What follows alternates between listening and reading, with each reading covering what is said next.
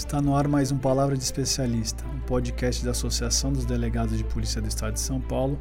E hoje eu tenho a honra a satisfação de trazer dois delegados de polícia, estão aposentados, hoje são advogados competentíssimos, já passaram por diversos departamentos dentro da polícia com trabalhos de excelência. Tá? Tenho a honra de trazer o doutor Adilson José Vieira Pinto, que foi meu diretor na academia quando eu ingressei na polícia, e o doutor José Pedro Zacarioto, também tem, que é professor da Cadepol também, tem excelentes trabalhos dentro da polícia. Eu queria agradecer. Hoje é uma satisfação, uma modelagem nova, né? Dois entrevistados, vocês nunca viram isso, que são dois mestres de direito aí, e tenho certeza que você mesmo não sendo bacharel vai gostar muito do nosso papo aqui. Muito obrigado pelo convite, Rodrigo. Uma satisfação estar na DPES pela, pela primeira vez na condição de entrevistado.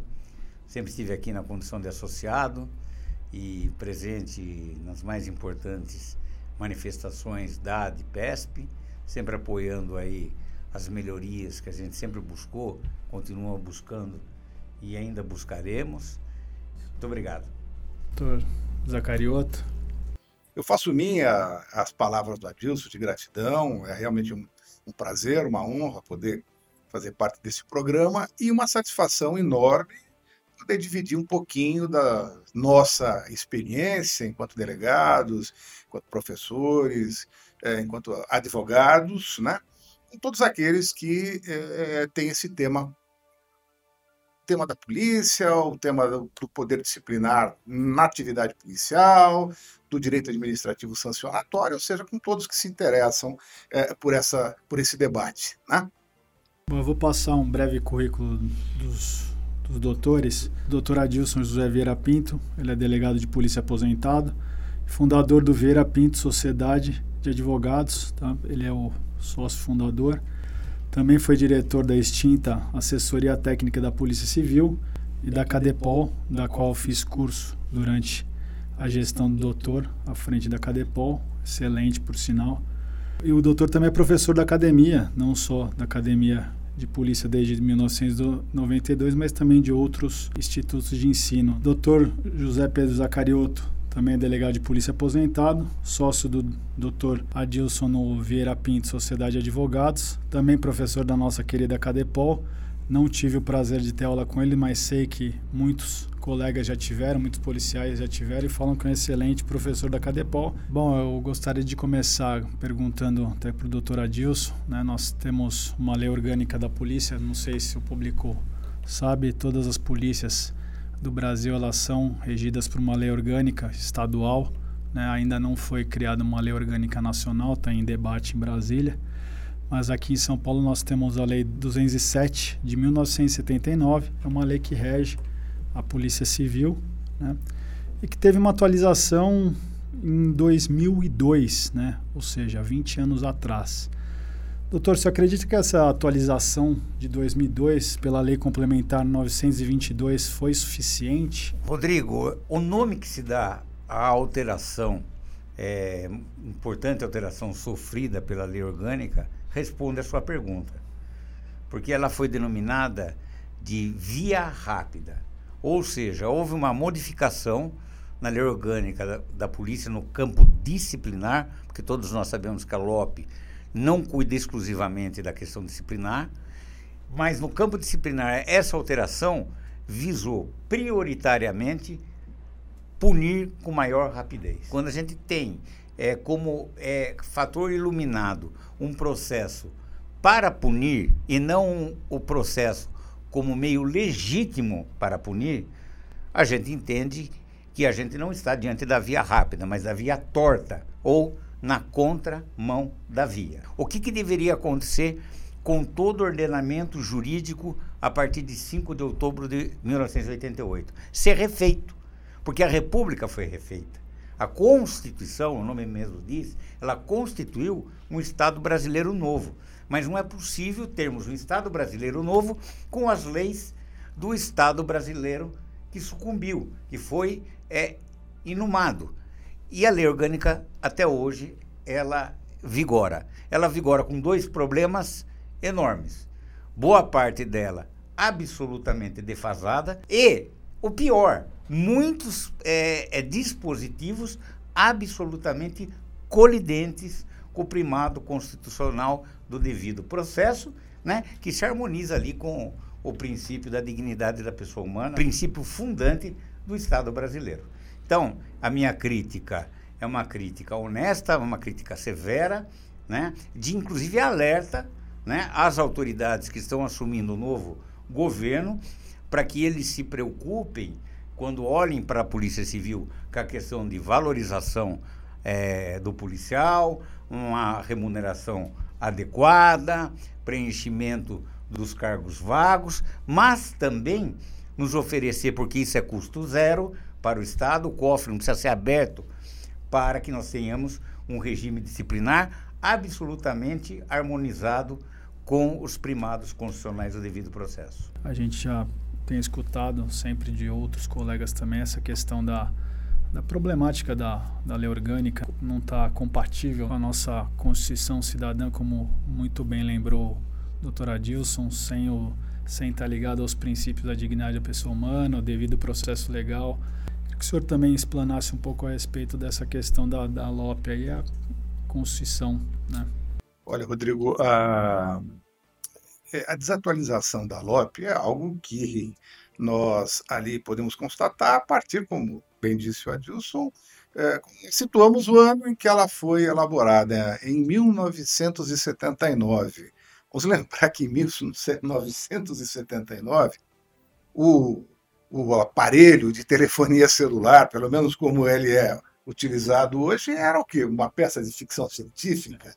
Não existia internet, ah, não existia rede social. Nós vivíamos num outro mundo, na realidade. A verdade é, é que ao policial não era exigido o tanto, não apenas em termos de conhecimento, mas é, é, é, é de visão de mundo, de visão de vida, como ocorre hoje, ah, mundo extremamente mais sofisticado, sofisticado nesse mundo líquido, né, complexo, é, é, desses anos aqui de 2022. Então, a desatualização da lei é manifesta, isso se revela da forma mais notória quando nós vamos exatamente ao regime disciplinar, porque é, ele é, nos remete à ideia de disciplina como um conjunto de comportamentos que são exigidos do policial ou são ali proibidos ao policial. São os deveres e direitos que estão elencados ali nos artigos 62, 63, né? depois nós vamos a 74, 75 é, dessa lei complementar. E estes deveres, é, estas proibições, se reportam àquele mundo que não existe mais, lá de 1979. Então, hoje, o corregedor, a autoridade competente para julgar esses casos, tem que adaptar preceitos que não se é, prendem né, à nossa realidade, e isso, naturalmente, nunca é feito de uma maneira justa. Né? Buscando um ponto que o senhor falou, da questão do processo administrativo disciplinar, do processo disciplinar, que é tratado na lei orgânica, né, nessa nossa lei orgânica aí, o senhor acha que existe uma isenção na condução, na produção de um resultado imparcial que se busca né, com o devido processo legal, com todas aquelas garantias trazidas na Constituição de 88, da busca de imparcialidade, da busca de isenção, de trazer um resultado justo ao processo. Até o atual Código de Processo Civil traz essa questão da, da justiça, né, da, num dos princípios nesse novo código fala da, da solução justa né, para o processo, né, para trazer realmente um resultado efetivo e imparcial. O que, o senhor acha da questão desse modelo dessa nossa lei orgânica com relação ao resultado e a condução desse processo disciplinar? Olha, eu acho sua pergunta ótima, porque nós, quando é, é, é, tratamos desse tema, nós temos que passar pelaquilo que se chama do mito da parte imparcial. Cobra-se da administração, que é quem acusa, que depois seja imparcial na condução do processo e na decisão final. Tá? Qual é o papel da administração? Ela é parte nesse processo? Sem dúvida que é, sem dúvida. Tá? Ah, ah, ela determina, até nós temos uma recente decisão do STJ que diz que não há nenhum problema nisso, mas olha, é tapar o sol com a peneira. É óbvio que se não se encontra na lei uma melhor fórmula, então vamos tentar justificá-la. Mas é, é, é, o atual sistema que determina que a administração valore é, inicialmente uma conduta e depois a, a, promova a perseguição, né, ali de uma punição para o acusado e que ela, ao mesmo tempo, seja imparcial na, na, na busca da, desta responsabilidade e no julgamento, é, é, óbvio que nós percebemos que é, isso é, no mínimo, no mínimo é, é potencialmente falível, potencialmente suspeito. Né? Então, nós precisaríamos, sim, ter um sistema melhor. Nós esperamos, sim, das autoridades que são competentes para o processo, para decidir a, a instauração do processo, a condução do processo, depois do julgamento, que atue dentro dos parâmetros da ética, dentro dos parâmetros ali do direito. Mas, veja, eu falei, nós esperamos, é uma esperança. Tá? Só que as pessoas são falíveis e nós podemos aqui é, de plano dizer que existe uma armadilha psicológica nesse sistema todo, que onde normalmente essas autoridades caem. Certo, algum, alguma parte aí, doutor? Não, é questão? uma parte não. Eu vou exemplificar, trazer o, o, o que academicamente o Zacaroto trouxe, uma realidade também muito próxima de todos do, do ramo do direito. E é só imaginar no processo penal o promotor de justiça que faz a acusação penal, ele também se revestir de presidente do processo, né? Até o momento final ali da pós-instrução, que são as alegações finais. Imagina o promotor que faz a acusação, faz a denúncia, ele mesmo conduz o processo, ele é o destinatário da prova, ao final ele propõe, aí aparece o juiz que vai julgar a partir de um processo é, é, conduzido por uma parte. Ora, se eu tenho um processo indevido, como é que eu vou poder ter um resultado devido? Evidentemente que vai ser muito difícil eu ter um resultado justo de um processo que segue de, na mão, a presidência na mão do, do órgão de acusação. Doutor Adilson, eu estava pensando aqui em umas questões e eu lembro de um princípio que eu acho que é ele é muito utilizado no, no direito penal, mas também ele cabe no, no processo administrativo, né, no direito administrativo, tributário também existe também esse princípio, que é o princípio do non bis in idem, que seria um princípio de proibição a dupla punição do mesmo fato, né? Que isso é um princípio que para quem não sabe, para quem está estudando, para quem é leigo a questão do direito, é um princípio que você não pode punir duas vezes o mesmo fato. Eu vou perguntar para o doutor Adilson na questão da administração, ou seja, o PAD, o PADIF, se teria ser essa possibilidade de punir o mesmo fato e se punindo o mesmo fato não estaríamos violando esse princípio? O PAD, que é o processo administrativo disciplinar, aquele processo com um, um rito mais denso ou não tão sumário quanto a, a simples sindicância, não é? É, ou a própria sindicância, eles sempre são instaurados quando você tem, em tese, a partir de elementos coligidos antes, ou através de uma apuração preliminar, ou advindos de um próprio inquérito policial também anteriormente instaurado, quando existe a possibilidade de estarmos diante de um ilícito administrativo, de natureza disciplinar, que vai ensejar, eventualmente, um apenamento daquele que foi acusado ou através de uma advertência, ou uma repreensão, ou uma suspensão de até 90 dias, demissão, e até na, na questão da cassação de aposentadoria, que também é um tema bem, bem controverso. O PA-DIF, ele não tem natureza disciplinar.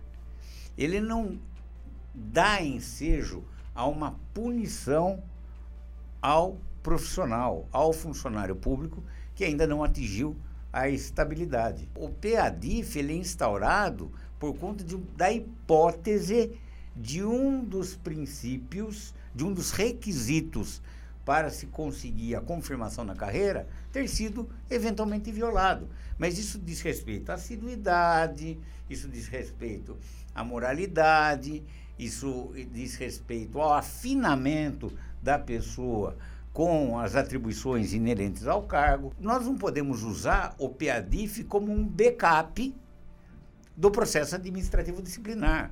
Não se instaura um PADIF porque o indivíduo policial eventualmente cometeu um, um ilícito administrativo. Eu vou te dar um exemplo. É, o, o policial dirigindo uma viatura, né? ele, por alguma razão, por uma distração, é, por ter olhado no celular, ele acaba colidindo essa viatura. Ele pode ter cometido uma falta de cumprimento de dever ou uma transgressão disciplinar? Sem dúvida alguma. É passível de se instaurar uma sindicância administrativa disciplinar para, eventualmente, responsabilizá-lo é, por conta desse fato? Perfeitamente. Agora, o que, que isso tem a ver né, com a estabilidade do cargo? Como é que eu consigo ligar esse fato aos requisitos que ele tem que preencher para poder à frente ser confirmado na carreira? Elé não se vai se juntar com CRE.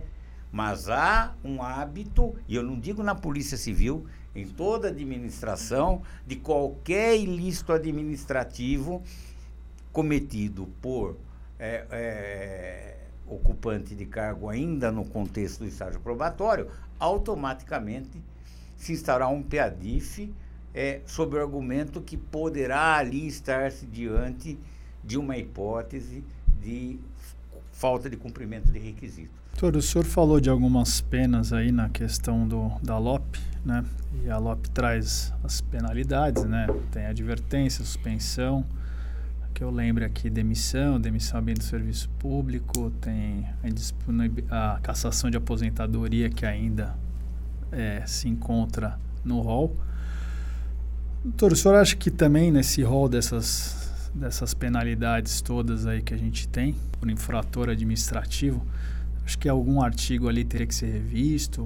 Olha, Rodrigo, é, é, vamos primeiro é, é, tratar um pouquinho mais sobre as infrações. Nas né? infrações disciplinares, ou seja, quais aquelas condutas, ações ou omissões que devem ali ou, ou ser realizadas, são deveres funcionais, ou devem ser evitadas as proibições funcionais, né, que hoje a nossa lei orgânica ali arrola é, de uma maneira precária, ao meu ver, desatualizada, como eu disse, nos artigos 62, 63, 74, 75. Né? Então, quais são, seriam os deveres do policial uh, uh, que deveriam constar né, como condutas obrigatórias ali numa nova lei orgânica? Naturalmente que isso se liga à ideia de boa administração, que hoje é muito mais ampla do que 43 anos atrás, né, que se liga à realização eh, dos princípios que eram quase decorativos há 43 anos atrás, né, os princípios da boa administração, a, a ideia de legalidade, a impessoalidade, moralidade, publicidade, a eficiência, a razoabilidade, proporcionalidade, e lá vamos nós. Então, nós temos uma realidade muito diferente no plano da própria concepção de, de, administração boa e boa administração pública, né? Então, é, é, nós teríamos que então calibrar estas infrações ao que se exige hoje de um servidor e um servidor policial. Eu sempre lembro que a nossa Constituição estadual ela é expressa, ela é taxativa em referir-se ao policial civil como um servidor especial. E nós sabemos que a lei não tem palavras sem sentido, palavras vagas. Então há de se dar um sentido concreto, né, é, é, com um peso na realidade a essa previsão constitucional. Então, eu vejo que na construção desses deveres, destas proibições, além da, da, da, necessária atualização à nossa realidade atual, a uma administração que, que, que propende a, ser gerencial, atuar com, ali no plano da governança, por exemplo, nós precisaríamos de tipos penais bem construídos. Tá? Tipos aliás, tipos infracionais, né, bem construídos. Quer dizer, descrições claras, é, ainda que contendo aqui ou acolá, como é, é, é peculiar ali a, a, técnica né, de definição de comportamentos, uh, ali uma certa abertura ou ainda um, um, conceito juridicamente determinado, mas a descrição deveria ser a mais exata possível no sentido de que qualquer policial pudesse compreender com perfeita clareza o que ele pode, o que ele não pode, o que ele deve, o que ele não deve é, realizar em termos de comportamento. Então, nós vemos hoje, por exemplo, a nossa lei orgânica tem um caso é, ali, é, acho que o mais claro de todos, né? É uma, um comportamento que enseja a aplicação de pena demissória simples, que ele é de uma vagueza assim é, terrível, porque ele diz, olha, portará a pena de demissão aquele que realizar um procedimento irregular de natureza grave. Mas vejam, cabe qualquer coisa aí dentro ao gosto do freguês. Preocupa que esse tipo de, de previsão, esse tipo de tipicidade infracional eh, conduza a resultados injustos, a penalizações injustas? Claro que sim, é óbvio que sim. Tá? Então, nós temos que reclamar uma construção tipológica muito melhor é, do que foi feita lá em 79, fora a desatualização que nós já mencionamos várias vezes. No tocante às penas, é uma boa discussão, ótima discussão. Né? É, a administração ela tem a obrigação, todo mundo que estuda direito sabe disso, de atuar com vista à realização do interesse público.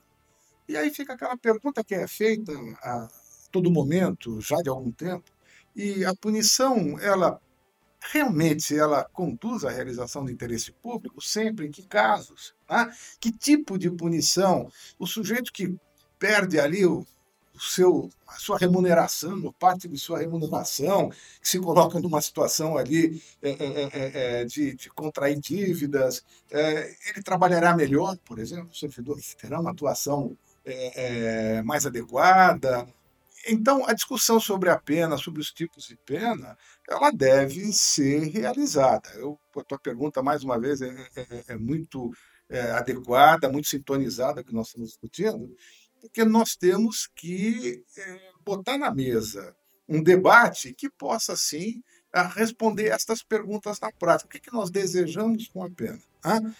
Quais penas? quais penas são é, é, razoáveis e efetivas a se obter um resultado que nós entendemos que é a concretização do interesse público. Ah, a pena de advertência ela gera é, é, algum efeito, não presta atenção. A repreensão, que hoje convive com a advertência, né, não é a mesma coisa exatamente, ah, mas ela tem efeitos aflitivos maiores, mas ela realmente esses efeitos são suficientes a fazer com que alguém é, seja desestimulada a prática infracional. Bom, isso carece de discussão. E uma discussão baseada em experiências. Né? Mas tem alguém com os olhos voltados à, à, à aferição desses resultados da prática ao longo dos anos aí destas penas? Quais foram os efeitos obtidos? Então falta estudo, gente. Falta estudo, falta se debruçar sobre essa realidade disciplinar, é, já que ela vem sendo praticada nos mais das vezes por uma necessidade legal, mas de forma burocrática. E o interesse público realmente fica ali, fica, fica ali guardadinho, fica na estante olhando tudo. Bom, senhores, o papo vai continuar, tá? Iremos para uma segunda parte do programa, essa é a primeira parte da entrevista. Tenho certeza aí que vocês tiveram aula de direito administrativo, penal, constitucional com esses dois mestres aqui, grandes expoentes da Polícia Civil, hoje estão trabalhando na advocacia, mas continue aí conosco, não percam a próxima parte dessa entrevista. A gente vai falar de lei de improbidade, falar mais alguns aspectos de direito administrativo da nossa LOP. E sigam nossas redes sociais, sigam também a rede social do escritório Dr. Adilson e do Dr. Zacarioto, né, que é o Vieira Pinto Sociedade de Advogados, um Instagram muito é, bem feito ali, bem atualizado, né, tem bastante dicas de direito, julgados aí, principalmente quem é bacharel, quem é operador de direito, colegas aí é, delegados. É, eu fico por aqui e não percam a segunda parte da nossa entrevista, que eu tenho certeza que vocês vão gostar igual estão gostando da primeira. Forte abraço a todos, até mais.